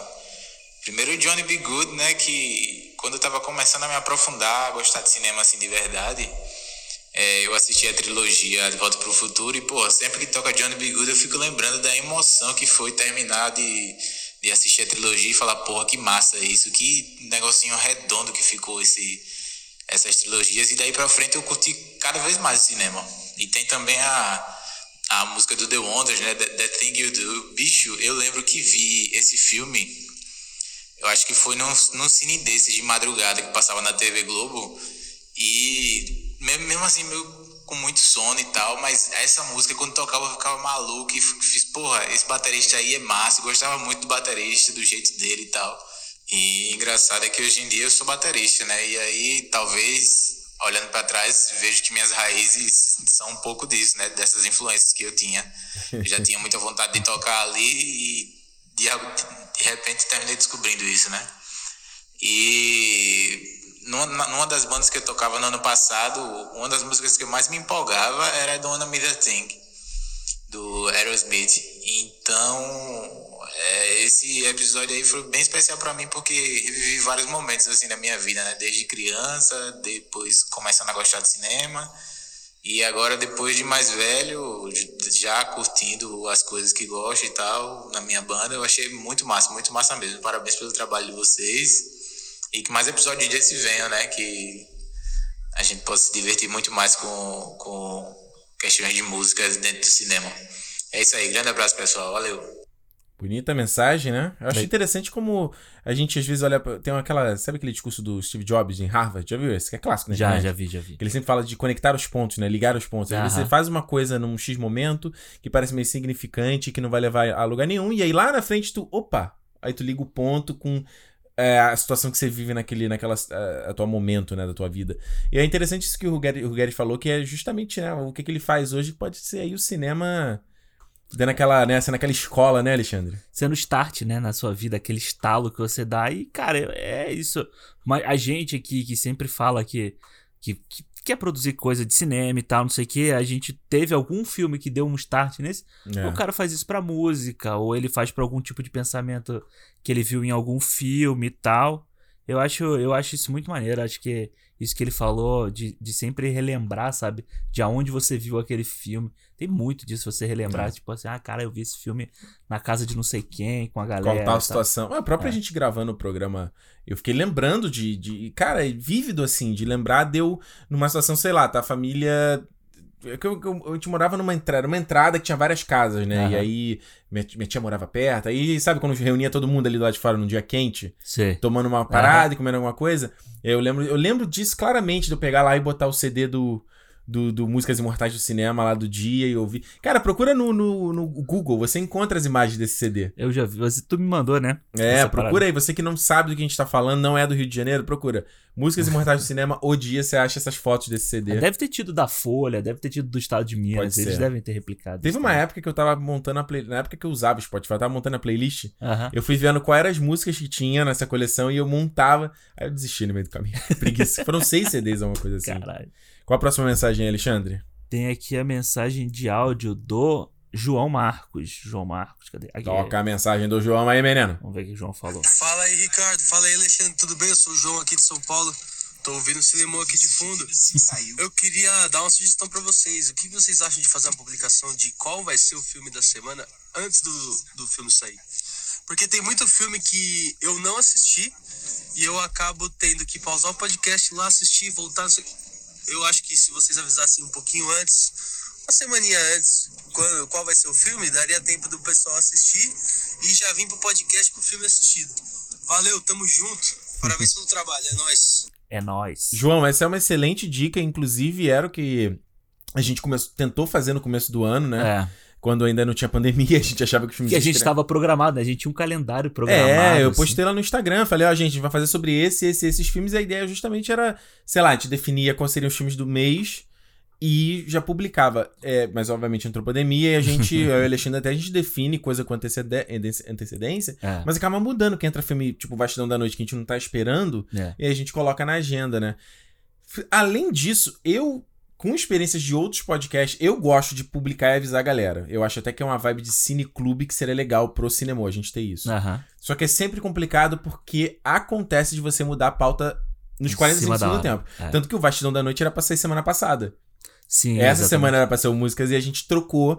Porque eu falei, pô, Alexandre, pô, vou chamar a galera do hangar, vai ficar maneiro. Aí a gente já vamos adiar pro... Então, então é meio. compli- Eu adoraria, achei a ideia excelente, mas é complicado por causa disso, né? É, a gente mudou, tipo, eu tava vindo pra cá pra gente gravar e a gente mudou, né? Aí eu mudei, eu falei, Alexandre vai achar que eu tô com desculpa porque eu não quero ver o filme. Porra, é, eu tinha assistido o filme de noite. Aí assim, eu falei, aí a Juliana, eu, te- eu falei, não, vou. Eu contei isso pra Juliana. Ela, ah, você vai continuar vendo o filme? Eu falei, não, vou, que o Alexandre vai achar que eu tô fazendo corpo Primeira coisa que eu perguntei é, Não tu viu o filme? Aí eu falei, vi, não, é- não é desculpa. Olha só, a mensagem do Carlos Rocha, ele fala o seguinte, ó, adorei o Cinemou Músicas Imortais. O mais engraçado é que não é nem pelas músicas em si, porque hoje você tem acesso a todas com muita facilidade, diferente da nossa época que você tinha que gravar da rádio em fita cassete. Aliás, a fita cassete que a gente. Um pequeno ade- adendo aqui, a gente fez um piquenique esse final de semana de aniversário da Juliana. Chegou o Alexandre lá com a fita cassete do, do Guardiões da Galáxia. Awesome Mixtape. Eu falei, porra. É, pô, eu, eu. Primeiro eu fui comprar uma caixinha, né? Eu vi essa caixinha que tinha um toca-fita. Eu falei assim, porra, mas vai ter esse toca-fita, tem que comprar um Tu tá toca-fita. muito tênis verde, né, Alexandre? Aí eu. Aí Fita do cassete, lado. Cara, do lado tinha a fita. Ah, mas aí, pô, a fita cassete do Guardiões é quase um pedaço do filme na sua casa. Exatamente, ó. O legal é juntar pra falar de trilhas sonoras. Muito bom. Sugiro que vocês façam uma edição por mês, como se fosse um quadro do programa. Parabéns. E aí, quer responder, o Carlos? Cara, é, eu acho que. Bom, isso aí que ele falou, cara, de, de juntar por causa da trilha sonora, a gente já faz sempre, assim, a gente já fala, conversa sobre música, toda hora o Ricardo manda um negócio e fala, Ricardo, ouve isso aqui, ele ouve, manda, ele, ouve esse aí, ouve esse aí. E, pô, eu acho que só um por mês é muito. Como a gente faz, tem quatro por mês, acho É. que é ficar É muita muito coisa. em cima, é né? muita coisa. Mas, assim, bimestral, a cada sabe? 10 edições? A cada 10 edições. É, né, vamos, vamos, vamos, vamos ver aí, vamos Até pra pensar gente aí. não gastar todas as músicas também que a gente Ah, gosta. tem música pra caralho. Tem música pra caralho. Eu, eu, gosto da, eu gosto da ideia do temático. Temático vai ser maneiro. Ah, é. Isso vai ser legal também, hein? Não sei se será que o próximo a gente já faz temático? Quem sabe? Quem sabe? Ó, mensagem do Jordan Gomes. Mano, a música do Tarzan me causou uma emoção tão grande. Me trouxe a nostalgia de, ir alugar filmes na sexta-feira. Saudade dessa época. Porra, saudade dessa época, cara. Eu era amigo do dono da locadora, cara. De tanto. Sabe o que eu fazia? Ah, Ele, faz, ele falava pra mim assim: Ó, o Senhor dos Anéis. O Senhor dos Anéis vai chegar na sexta-feira. guarda aqui pra tu. Mas ele, ele não sabia que horas. Aí, às vezes, eu saía da aula, ficava lá, tinha ar-condicionado, ficava lá conversando com ele. Aí eu Hum. chegava a caixa, o maluco nem botava no sistema Ah, e me passava o Olha aí, cara. Insider. Insider, era, porra, era muito bom. A época da locadora era muito boa. Eu cara. gostava. Eu já, eu já- acho que eu já contei aqui, né? Eu, eu, sei lá, não tinha. Como você é novo, né? Não tinha internet, não tinha nada. Aham. Computador. Não tinha nada pra fazer. Quando não tinha, às vezes não tinha nada pra fazer. Ah, vou lá na locadora. Ficar É. olhando a capa de fita. A galera da locadora já fica bolado. Tipo assim, um moleque achando que a gente vai, sei lá, roubar alguma coisa, fazer alguma coisa. Mas eu adorava. Tanto que hoje eu sou tão vidrado com o negócio de. Talvez até minha influência ter virado designer gráfico, né? Ah. Tenha sido aí, porque eu sempre gostei de post de filme, sempre olhava as capas, ficava imaginando, É. e olha que interessante isso aqui. Tinha aquele filme, lembra aquele filme Amadeus? Sabe qual é? Sei. Eu sempre achava aquele pôster intrigante pra caramba. Sempre gostei, cara. É, legal. Era muito bom. A capa, ó, a caixa do Jurassic Park era aquela caixa Com volume, né? como se fosse pedra, assim, porra. Mas, eu, mas eu vou te falar uma coisa que eu vejo muita gente hoje, galera que é nostalgia, assim, seja no vinil, seja no VHS. Eu acho que passou, sabe? Tem a galera que fala, ah, e essa época que era boa. Sim. Ah, mano, tem coisa hoje que é muito melhor do que aquela época. Você, né, a qualidade que você Qualidade, assiste, é. a facilidade que você assiste. Tem prós e contras nos dois, eu acho, sabe? Eu, acho, eu achava a experiência de ir à locadora legal. De É. você estar na locadora escolhendo um filme, Escolhendo o de filme. você poder conversar com alguém sobre aquele filme e O tal. cara da locadora ali que te dá dica, né? É, tipo, pô, tem um filme assim, assim, sabe? O cara, pô, tem esse. Alugue esse. 3 e pague 2, pô, clássico. Ah, a loca- essa locadora que eu ia, você alugava sete ou dez filmes, eu não me lembro, que não eram é, Hum. lançamentos, né? Ah, é, tinha isso e também, você né? Lança- ficava a semana inteira. Tinha lançamento que você não alugava direto. É, Pô, aliás, vale- valeria que um cinemou história de locadora, hein? porra, maneiro. Será? Chamar alguém que coleciona as paradas, hein? Ia ser maneiro, hein? A mensagem aqui do David Silva. Ricardo, já pensou em filmar o podcast e postar no YouTube? Aí fica a escolha de cada um ah, em quem preferir. Só áudio vai no Spotify. Quem preferir o vídeo vai no YouTube. Só filmar e postar sem edição mesmo. David, então, esta era a ideia inicial do Cinemou. Eu tava com esse papo com o Alexandre. Falei, Alexandre, a gente vai gravar, né? Grava né, a câmera fixa e tal, e a gente faz isso. E aí, na cara do gol, eu desisti. Falei, Alexandre, não vamos fazer isso. Acho que, pô, Alexandre não tinha experiência de podcast. Acho que É. ia ficar muito intimidador já botar câmera. Ser. Encabulado. É, ia ser muita coisa, acho que ao mesmo tempo, Aham. entendeu? Porém, David, eu sempre falo isso com o Alexandre, esta é algo, esse é o meu sonho Sim. dourado.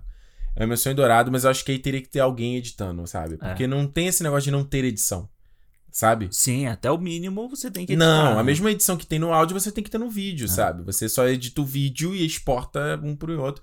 Mas eu é, o- é o que eu gostaria, que a gente tivesse um espaço maneiro, um o loginho do cinema no fundo. E, mas aí seria complexo, porque seria três câmeras. Eu queria uma câmera geral, uma câmera na minha cara, uma câmera na tua. Sim.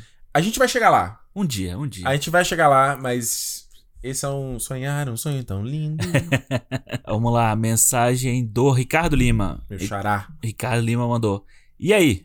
E aí? E aí? Gostei do último podcast sobre o chato Dunkirk, coitado do Dunkirk. Queria saber se vocês já tiveram curiosidade de fazer um filme. E se sim, do que seria? Muito obrigado pelo ótimo podcast. De nada, meu filho. Muito bom. Olha, eu se fazer um filme, eu tenho ideia de escrever um filme. Um não, vários.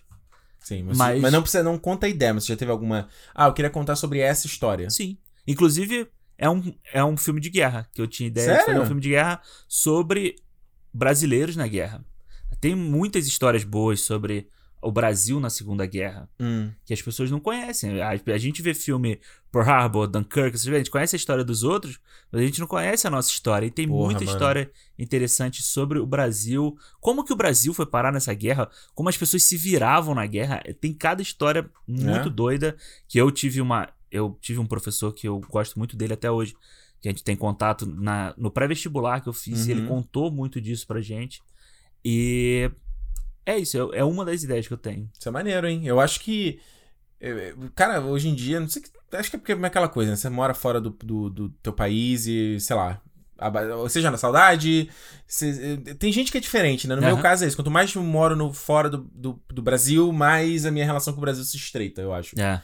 De que, que, eu, que morando lá eu nunca tive, Sim. sabe? Uma outra ótica. E eu acho que, sei lá, tô, eu fico vendo o próprio Hamilton que eu tava assistindo e fiquei, caraca, eu queria saber uma história. Quando a gente tira uma produção dessa parecida sobre alguém, alguma galera ali que fundou o Brasil? A gente tem, já Aham. teve série, né? Mas não é a mesma coisa, né? No mesmo tipo, nível de alcance. Porque não tem grana, não tem apoio, não tem financiamento, aquela coisa toda. Mas eu sempre bato, toco nesse ponto aí que você falou. É, cara. tem muito, é muito ligado à televisão. As pessoas ainda têm muito preconceito com coisas vindo da televisão, né? Com atores vindo da televisão, com produções que têm um ar televisivo, né? E tem muito isso no Brasil. Ainda Uhum. tem muito filme com cara de novela. Muito filme cara de novela. Até no, e novela com cara de filme, eu tava lendo. Que a galera rejeita. Que o pessoal rejeitou essa última novela das Essa- oito que tava passando aí, porque ela tem que de cara mãe, né? filme. História É, de mãe, alguma coisa Amor assim. de mãe. Amor de mãe. Que tem acho cara de filme, Que né? a Globo tava tendo que matar isso porque o pessoal tava rejeitando, cara. É, é, é- é, enfim, é da, da cultura. Eu acho que a, televisão é muito forte no Brasil, né? Uhum. A, a, a novela é muito forte, então você tem que balancear um pouco disso aí. Eu acho legal que a Globoplay tá fazendo muito documentário, assim como É. a Netflix faz. Então muita gente tá vendo. Então acho que tem, tem potencial, tem muito potencial, tem muita história pra contar, né? Pois é. Eu acho, respondendo a pergunta, eu tenho uma vontade também. Eu acho que, no meu caso, eu teria, tenho vontade. Um que, é quando eu falo assim, a minha inspiração é sempre. O Aronofsky é uma grande inspiração, o Soderbergh é um outro também, sabe? Aqueles Sim. caras que fazem meio que tudo. Pelo meu perfil, eu seria um cara desse, sabe? Eu não só dirigiria, eu só escreveria. Eu meio que estaria envolvido no processo Aham, todo, é. sabe? Eu queria, queria, gostaria de cuidar da cinematografia, gostaria de cuidar da, da direção dos atores, gostaria de Aham. fa- cuidar da edição, meio Robert Rodrigues também, sabe? Lin-Manuel Miranda. É. Que dirigiu, produziu, escreveu, compôs. Pois é, é, eu me vejo meio com essa cara. E eu tava, tava. Há pouco tempo eu tava pensando justamente numa história também. A gente falou do Vastidão da Noite, era uma, e é uma coisa que eu pensava muito, não de, de alienígena, mas eu pensava numa história muito simples. Aham. Eu falei, cara, se eu for fazer um primeiro filme, uma primeira produ- produção, tem que ser uma parada. Eu, eu quero me desafiar a fazer uma coisa muito simples. Maneiro. Vai ser uma história bem limitada em escopo, porque ela tem que se sustentar sozinha. Legal. Entendeu? Legal. Então eu tava pensando muito. Sem entrar em detalhes aqui, mas eu tava pensando muito uma história vo- voltada falando sobre rotina, por exemplo, que é uma parada que eu sempre foi uma. Uma, um curtinha, né? Não no Aham. filme. Um curtinha falando sobre rotina, e ela teria uma coisa cíclica na narra- narrativa, de repetição da situação, e aí que vai repetindo, mas cada hora muda um elemento, e aí tu, cara, que tá acontecendo. Então eu comecei, comecei a anotar um monte de ideia. Eu falei, algum dia isso sai. Porque o Falabella que faz isso, né, Miguel Falabella. Eu vi uma entrevista no Jô Soares que ele falava isso. Ele cuspia ali um- algumas ideias, ele deixava Ele vai- quietinho, aí ele voltava meses depois, às vezes anos, mexia mais um pouquinho. Ele falava, cara, ele falava que tinha várias pastinhas com várias ideias Aham. guardadas. Ele falava, ah, deixa ali, que é tipo um bolo, é tipo uma massa de bolo. Maneiro. Deixa ali descansando, né? Maneiro. Olha só, a mensagem do Thiago Sacramento aqui sobre o da Five Blood, né? O destacamento Blood, que a gente Isso. fez há tem pouco tempo. Fala galera do Cinema, aqui quem fala é o Thiago Sacramento de Viçosa, Minas Gerais. Assisti Destacamento Blood e confesso que não gostei muito. O que me incomodou de verdade foi perceber a intromissão do diretor no próprio filme e não a história falando por si só. Certo momento existia a intenção de emocionar, mas não rolou. Como quando encontro os gestos de Norma. Fiquei tipo, ok. No mesmo filme, para me comover, o diretor joga na tela por uns 5 segundos a foto de uma criança desfigurada. Além disso, o Paul é um espantalho, ele simboliza quem é o eleitor do Trump. O egoísta é ele quem mata o outro preto. E no final, parte do tesouro encontrado vai pro movimento Black Lives Matter. Só pra ter a galerinha gritando Black Lives Matter, Black Lives Matter. Eu sinto o diretor não me deixando interpretar o filme dele, mas me obrigando a sentir algo, a concordar com ele. Foi isso que me fez não gostar de destacamento Blood. Interessante essa mensagem do Thiago, hein? É, eu, interessante, Thiago, mas eu acho que. Se você olhar todos os filmes do Spike Lee, o Spike Eu concordo em parte com o que ele falou, tá? Mas eu quero ver o que não, que não, você... eu, eu concordo também com o que ele fala, mas eu acho que se você pegar os filmes do Spike Lee, o Spike Lee não te dá muita margem pra pensar Interpre- outra é. coisa. Ele tem uma mensagem clara que ele quer passar ali e ele faz isso de forma nada sutil. Ele faz com que se, se no Faça a Coisa Certa ele joga na tua cara que os, o John Tuturro, lá, o- os caras da pizzaria, eles têm o preconceito, ele vai jogar isso na sua cara. É. Assim como no final ele deixa claro que o Mookie não vai aceitar o dinheiro de. Ele pega o dinheiro lá, mas que a relação ali tá quebrada. Ele não te deixa, não dá um- uma coisa assim, pô, será que ele vai perdoar o Sal? Será que não sei o quê? E aqui no, no Destacamento Blood ele faz a mesma coisa. Eu acho que o Spike Lee tem uma coisa da. A questão da. Não é do capricho, não é capricho a palavra, é tipo da sensibilidade. Uhum. Sabe? Ele tem a sensibilidade do que ele quer passar. Ele Uhum. não tem a sensibilidade de deixar você sentir alguma coisa diferente do dele, entendeu? Concordo. É, eu acho que é bem isso mesmo. Acho que, tipo assim, essa é a minha interpretação, é isso, essa é a minha visão da, da situação. É uma coisa que, tipo, Tarantino faz também. Sim, e eu acho. É porque a mensagem que o, que o Spike Lee que- sempre passa no filme dele é tão forte que eu acho que ele faz intencional isso pra que, tipo, não interpretem o que eu tô falando de outra forma. O que eu É. quero dizer é isso: é Black Lives Matter, é Black Lives Matter gritado na tua cara, entendeu? Ah, o próprio final do Infiltrado na Clã, também lá É. do David Duke, lá do- da- aquela passeata lá dos, dos supremacistas e tal.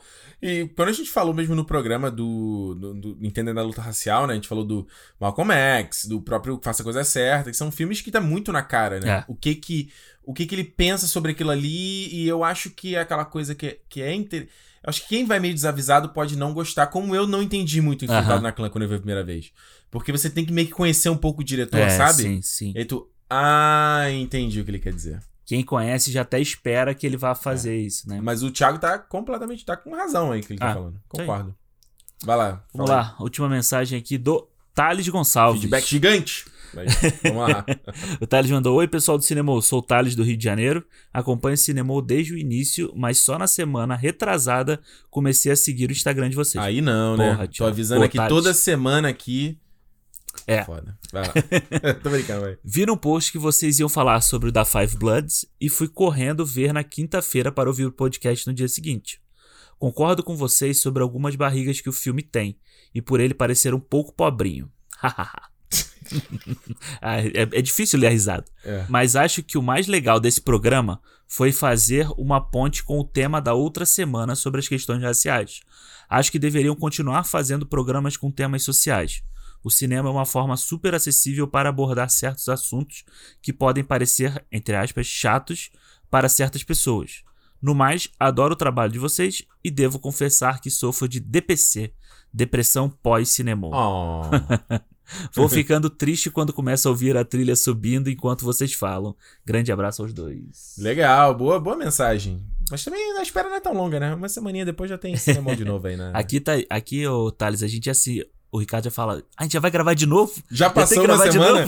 Caraca, não que eu não queira gravar, só É, muito não, rápido, É né? muito rápido. Tem sido muito rápido, né? É. Mas isso é Por legal. causa da pandemia, porque a gente não tá fazendo mais nada e, assim, em, É. te- em teoria, né? Tem feito menos. Esse, é- isso que ele falou aí da, da- de ligar um programa no outro, eu tava pensando nisso até hoje, quando a gente tava fazendo aí o, o início, né? Como, sem querer, ligou um progra o programa da semana passada das trilhas, a Pois é. notícia do Morricone agora, o da, o da Five Bloods também ligou com o outro. Eu acho que é isso, eu acho que o cinema é, é feito pra gente. Tem o cinema pra gente é, esfriar a cabeça e tem aquele pra gente esquentar a cabeça que cada vez mais é o que eu mais gosto. Pois é, cara, eu acho que quem, sei lá, eu tô vendo tanta não tem muito a ver com ci- não tem um pouco a ver com cinema, que é o tô jogando The Last of Us Parte 2, né? E eu tava lendo, vendo muitos ataques que a galera da produção tá sofrendo, né? Cara, Cara, a menina que fez, que, que fez o motion capture da personagem tava recebendo uma ameaça de morte, cara. Ela postou o print de mensagem. Eu fiquei chocado, assim. E o pessoal, ah, nossa, quer botar lacração no, no- no- no meu joguinho aqui, sabe? E é, é aquilo que eu não, eu não consigo entender isso, sabe? Aham. Eu não consigo entender porque. Tipo assim, cara, você tá jogando a parada, você não tá pensando nada sobre aquilo que você tá jogando. Você, você não. você sempre teve, sabe? É. Sempre teve aí. O, no, no cinema sempre teve. Vai falar, ah, agora tudo é político. Não, sempre, sempre teve. teve. Felizmente, hoje a gente tem as redes sociais, né, a internet que ajuda a gente a interpretar melhor. Uhum. Coisa que a gente não tinha antes, sabe? Sim. Ou você fazia aquilo sozinho e aí você conversava com um amigo e morreu ali. É. Hoje não, hoje a discussão é plural, né? É coletiva. Então por isso que parece que tudo é político. Não, sempre foi. Só que hoje a conversa é mais alta, Ah, coletiva. E por isso que parece que hoje tudo é político. Mas não, sempre foi, na verdade. É, tem aquela coisa, né, de que antigamente o cinema era muito discutido em livros, é, trabalhos de faculdade, era em críticas, coisas, é, linguagem que muita gente não tinha ac- acesso, né? Hoje em dia com a internet, tipo com podcast, com vídeos no YouTube e tal, é muito fácil, é muito rápido e chega pra muita gente.